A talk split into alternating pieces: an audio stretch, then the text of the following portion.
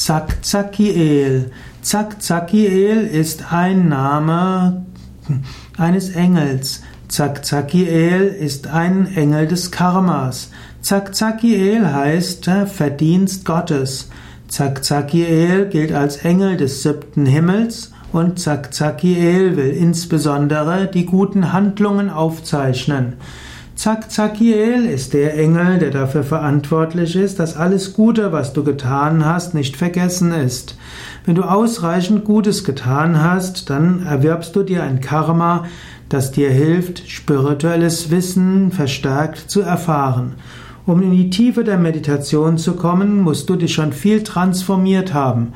Und Zakzakiel steht dafür, dass du viele gute Handlungen, viele spirituelle Praktiken und viele Arbeit machen musst, bevor du wirklich Gott dauerhaft erfährst.